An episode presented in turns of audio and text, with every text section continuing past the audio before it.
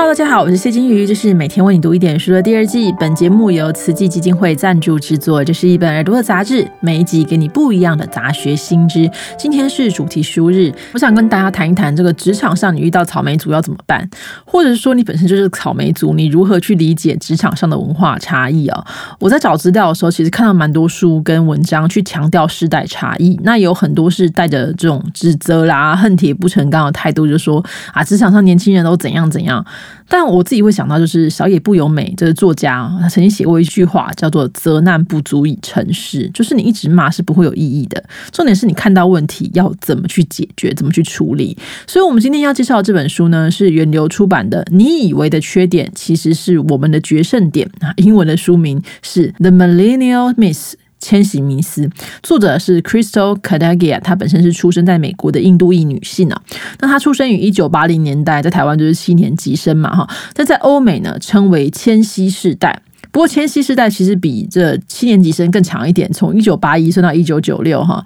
那这个 Crystal 呢，原本是学化工的，一开始的工作也是担任化工相关的工程师啊，这些基础的工作。可是后来他发现他自己真正感兴趣的应该是人力的管理跟培训，后来就转任教育训练相关的工作。后来又创业成立了顾问公司哦，在 Crystal 的职涯当中，很常跟不同时代的人共事。那他发现大家对于千禧时代有很多偏见，比如说好吃懒做、好高骛远啊，不肯脚踏实地啊，然后不听指挥啊，很欠缺忠诚等等。但真的是这样吗？那尤其他发现媒体很喜欢给千禧时代贴标签，那职场上的前辈也跟着渲染缺点，说对啊，你看这报纸上都这么说嘛，他们就是这样。那同时呢，千禧时代。会乖乖听话吗？当然不会啊，就觉得不满，那又会用各种自媒体啦好的方式去进行反击，那反而去激化了世代跟世代之间的冲突。但这就是没有用啊，因为你指责对方不会带来更好的对话空间嘛。那 Crystal 其实提出了一个让我觉得很有说服力的观点，就是我们为什么需要注重迁徙世代呢？为什么？大家可以想一想。那就是他说呢，这个千禧时代是最后一个知道网络还没有兴起之前的世界长什么样子的时代。哦，再说一遍千禧时代是最后一个知道网络还没有兴起之前的世界长什么样的时代。这点还蛮有趣的，是我自己回想我小时候，就我国中的时候开始学用电脑，那国高中的时候就还有那种网络课程，然后教大家用键盘、英打、中打，然后连网络等等。可是当我们进入大学到现在，整个世界的变化是非常非常快的，但是千禧世代还是不停努力的去追赶呢。所以换言之，千禧世代是连接新跟旧之间很重要的一个桥梁。那如果企业啊，你无法去理解千禧世代，你就更不可能理解后面所有的世代嘛。那反过来，你就不可能持续的注入新的活力，也更容易被淘汰。如果你本身是个企业高层，你就会想说，谁才是老板呢？员工就是要配合老板，配合公司啊。可是问题是，资深的员工可以陪你一辈子吗？不行啊。当你新进的员工因为不习惯公司的文化而流失的时候，你公司当中就有很多的资讯跟技术就没有办法传承哈。那同时，中年的主管逐渐退休之后，你就会出现什么？就会出现人才的断层。这对任何人都没有任任何。的好处哈，当然你可能也会想说啊，会跑就是那种吃不了苦的烂草莓，我就选那种厉害的草莓就好了。可这也是个问题啊，因为在千禧世代的成长过程当中，接受就是国际化、地球村、创新思维、多元价值等等这些概念，所以对于千禧世代来说，价值观是一个很重要的事情。那除此之外，世界上还有更多有影响力的公司，如果他们找我，那我为什么不去？所以他们是有很多向往的目标，除非这个企业最大、最强、最有钱，像苹果。哦，这样的企业，但要不然很多其他厉害的所谓的厉害的千禧时代很难永远待在同一个地方。那你就要自己问问看，说，哎，我企业真有那么厉害吗？我真的比苹果更厉害吗？更强吗？更好吗？更能够吸引人吗？哈，所以 OK，说到这边，大家就可以理解说，这本书的目的呢，啊，并不是要指责大家，并不是说你们就是怎样啊，并没有要替大家标签，主要是帮助这个世代沟通啦，就是你去理解千禧时代的习惯跟他们这个思维的过程是怎么样形成的。那重点是。是保持企业的活力哈，毕竟千禧时代跟他后面一直来的那些其他时代就是不可能阻挡的嘛，你不可能说这样就自己回去，然后继续的让这个五六十岁的这个中生代持续的掌管公司，直到什么，直到八九十岁全部都死光光吗？不可能。所以重点不在于驾驭跟扭转，这大概很难。那重点是在于理解。然后跟成就一个新的这个文化哈，所以这本书当中，Crystal 其实提到一个很有趣的场景，那一样是像八小时班，你可能会发现战后婴儿潮时代，可能八点到，就大概六十几岁这一批啊，他八点到，然后很认真工作，那不太离开座位，中午休息一下下啊，可能眯一下，那五点就下班哈。他们对加班的意愿 OK 非常高，就是你跟老板跟他说，哎，我这还没有做完，你就啊，那好没问题，我可以做做到七点八点呢。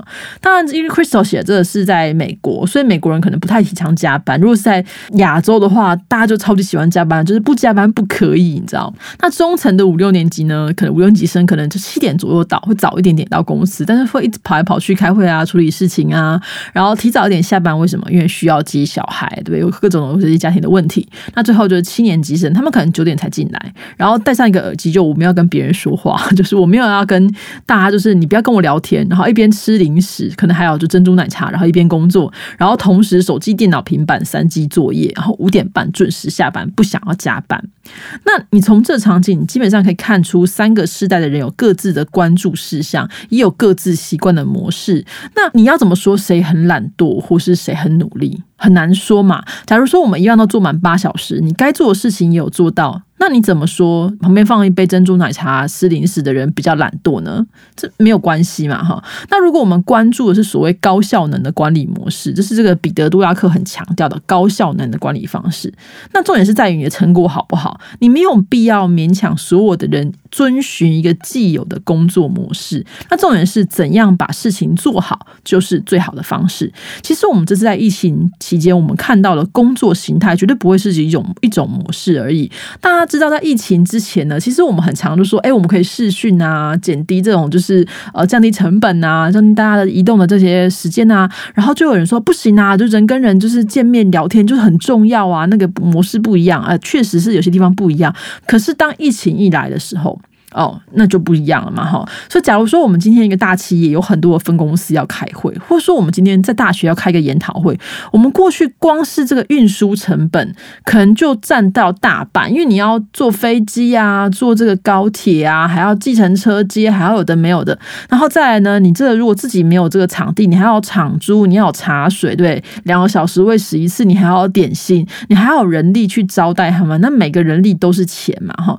所以，但是因为疫情的关关系很多事情透过视讯会议，我们会。一样可以处理啊！你可以不用正襟危坐的特别到一个地方去开会，可是你可能上半身穿衬衫，下半身穿短裤也 OK。但是事情就是有有处理完嘛，而且你没有这些运输成本之后，这个成本大幅的降低。大家这个我不需要为了开一个小时的会，我需要跋涉可能一两天的时间到那个国家才能开会，不需要。你可能就是哦，当天起来刷刷牙，简单一下整理一下，你就可以直接开会了，OK 啊。但也有些企业发现这个 work from home。其实没有降低大家的工作绩效，所以他们在降低警戒之后，你就可以自己有选择，说你一周要在家工作多久的时间，而且发现大家满意度其实也增加了。因为如果说你本身是还要照顾小孩、要照顾家庭的人，你可能就要上班下班这些事情，就弄得你就是灰头土脸。可是当你可以 work from home 的时候，其实这些事情就会比较轻松、比较宽松一些哈。当然，在写这本书的时候，Crystal 其实没有这预知这个呃疫情的事情的，但是我觉得就是疫情这件事更加。重了他这本书当中提到一些影响哈，他这本书当中他提出了五个大家对于千禧时代常见的刻板印象。那第一个就是前面说的很懒散，但你反过来，你觉得他们很懒散？哦，很不专心。可是有没有可能，对于千禧世代来说，他们就是可以多工处理啊？你以为他在那边划手机，他其实在用透过 Line 或其他通讯软体，在跟同事或是跟客户沟通，是有可能的事情嘛？哈。那第二个是这个自以为是，有些人就会说，而且千禧世代就是没有礼貌，然后都会高估自己的能力，然后一进来公司什么都不问，就是先问薪水福利。那这件事情哦，我觉得这是一个应该说世代上非常大的差异，因为在过去的时代可能会觉得说，不要问国家为你做什么，你要问你自己对国家做什么。到企业也是一样，可是对于千禧世代来说，我先评估工作在这个公司能给我的有形无形的成长是必要的。为什么？因为在千禧世代进入职场的时候，已经没有终身聘雇制的公司了嘛，这是很大的区隔哦，就是。假如我经常进到这个公司，我知道我可以在这个公司一路工作到我退休，那我会不会很珍惜这个工作？然后我会尽量的不要跳槽，尽量保持这个就年资。会，可是他们可能看这千禧是在进入职场的时候已经没有这样的体制，他们可能看到自己的家人啊、父母啊或资深的同事被效忠多年的公司辞退。所以对他们来说，如果公司没有办法让他们成长，那宁可花最低的力气维持温饱，然后去寻找其他的机会。就像我们现在说所谓斜杠青年或者创业，这个可能是选项，就宁可靠自己冒险创业，然后也绝对不要坐以待毙。这听起来，你如果从这个方面想，哎，他们也是蛮积极进取的嘛，哈，也是有创业精神。所以，如果我们可以提供更多这个创业机会，或是给他们更多在内部的创新的机会，其实是很有帮助的。那后面三个是这个依赖指导、欠缺忠诚跟反抗权威，细节部分大家可以再看书中的讨论。但总结来说，这本书先定义所谓千禧时代的意义，再来就是公司如果要留下这些员工，那你就必须回头思考这个企业发展的问题。换言之，透过千禧时代这面镜子，其实你可以映照出你这个企业在下一个阶段会遇到什么问题。重点不在于世代，而在于这个企业内部能不能持续的保持活力，然后提供不同世代的员工贡献这个长才的机会。我觉得这不管是新创产业还是老店，都必须要思考这些问题啊！你就不要回避他们。你不能说哦，一直都说我们公司就是我们跑了几十年都是这样。诶。你知道过去的世代牛车就是使人类使用牛车几百年，但是我们现在那个电动车出来可能不到十年，对，所以这进步的速度是非常非常快。如果我们没办法跟上这个浪潮的话，很容易就会被淘汰哈。我们今天分享大家就到这边，大家有兴趣的话，呃，我觉得这本书很值得一看啊。当然不用完全相信，或是完全就是。一概接受他的这个理论，但是我觉得这个形塑跟思考，所谓千禧时代七年级生或草莓族的这个呃思考，我觉得是蛮重要的。当你去理解之后，你才会知道哦，我要怎么样去跟他们相处，或者说草莓族的朋友，你看完之后就还知道哦，别人原来是这样想你的哈。那今天的分享大家就到这边。你以为的缺点，其实是我们的决胜点。有源流出版，大家可以找来读读看。透过这本书，想想看自己跟企业面对的问题。那我们今天就分享到这边啦，拜拜。